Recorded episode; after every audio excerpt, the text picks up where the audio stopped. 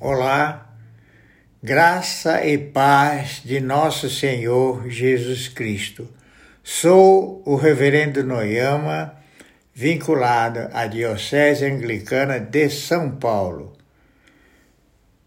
Para mais um momento de reflexão, desta vez será com base em Gálatas 6, 11 a 18. Vamos ao texto.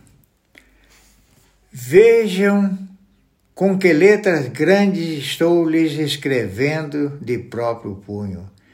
Os que desejam causar boa impressão exteriormente, tentando obrigá-la a se circuncidarem, agem desse modo apenas para não serem perseguidos por causa da cruz de Cristo. Nem mesmo os que são circuncidados cumprem a lei. Querem, no entanto, que vocês sejam circuncidados, a fim de se gloriarem no corpo de vocês.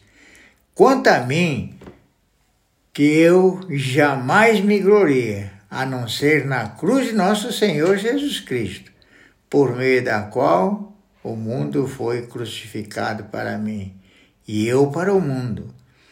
De nada vale ser circuncidado ou não, o que importa é ser uma nova criação. Paz e misericórdia estejam sobre todos que andam conforme essa regra e também sobre o Israel de Deus. Sem mais que ninguém me perturbe, pois trago em meu corpo as marcas de Jesus. Irmãos, que a graça de nosso Senhor Jesus Cristo seja com o espírito de vocês. Amém.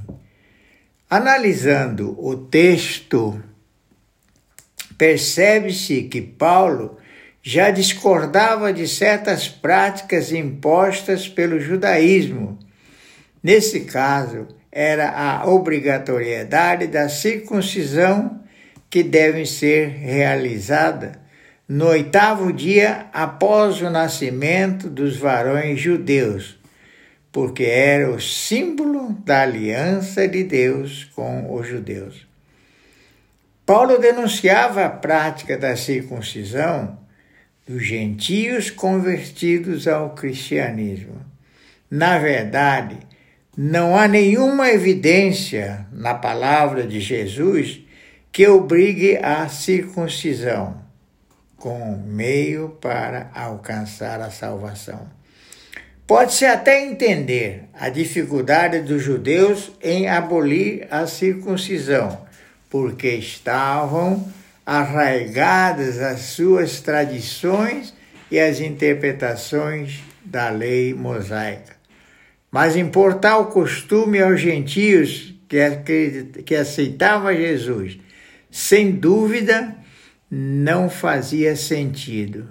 Era a opinião de Paulo, mas os judaizantes se vangloriavam com imposição desse sinal da carne nos novos convertidos. Na verdade, os sinais externos, como a circuncisão, não representam nada, não têm valor diante de Deus, pois o que importa para a nossa caminhada salvífica é ouvir a voz que ecoa da cruz do Calvário, a voz de Jesus, a voz de perdão, a voz de salvação para todos nós, pecadores que somos, e que tenhamos fé no gesto grandioso de Jesus, que deixou-se crucificar por nós é preciso segui-lo com fé que nos leva à prática da caridade, amor ao próximo como a si mesmo e a solidariedade. Gente, são essas as práticas que nos levam a ser novas criaturas, a conversão. De nada vale ser circuncidado ou não é mera convenção humana. O que importa é ser nova criatura conforme o ensinamento de Jesus. É a mudança interior, é o purificar nossa alma com a luz grandiosa de Jesus, que irradia constantemente nos envolvendo, que só será possível essa absorção vivendo especialmente as ordenanças contidas no Sermão do Monte, que é a síntese do que é necessário e suficiente para alcançarmos a nossa salvação.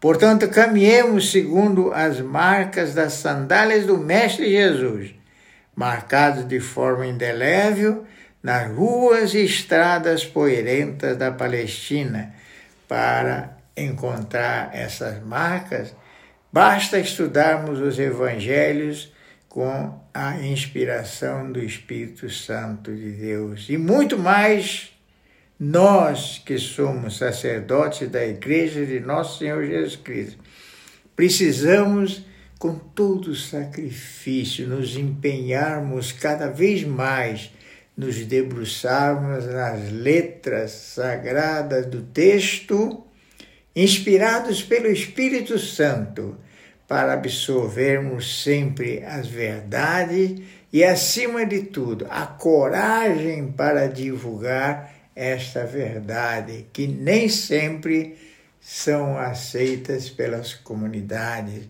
comunidades que seguem atualmente as benesses do mundo material, que cada vez as ofertas são mais atraentes as mudanças nos comportamentos e que, às vezes, vão de encontro à palavra de Jesus. Palavra de Jesus que é imutável. Nós temos que aprender e seguir dessa forma a humanidade, as pessoas que precisam mudar e se adaptar às coisas imutáveis que são as palavras de Deus, e não ao contrário, como está acontecendo atualmente. O não desagradar a comunidade. O que, no meu entender, é desvio de conduta da palavra de Deus.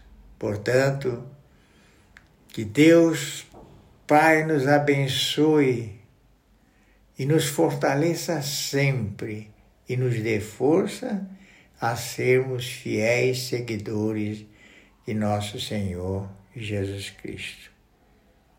Que Deus abençoe a todos nós e nos dê força para sermos fiéis ao compromisso que assumimos no altar do nosso grandioso Pai. E a bênção dele. Em nome do Pai, do Filho e do Espírito Santo. Amém.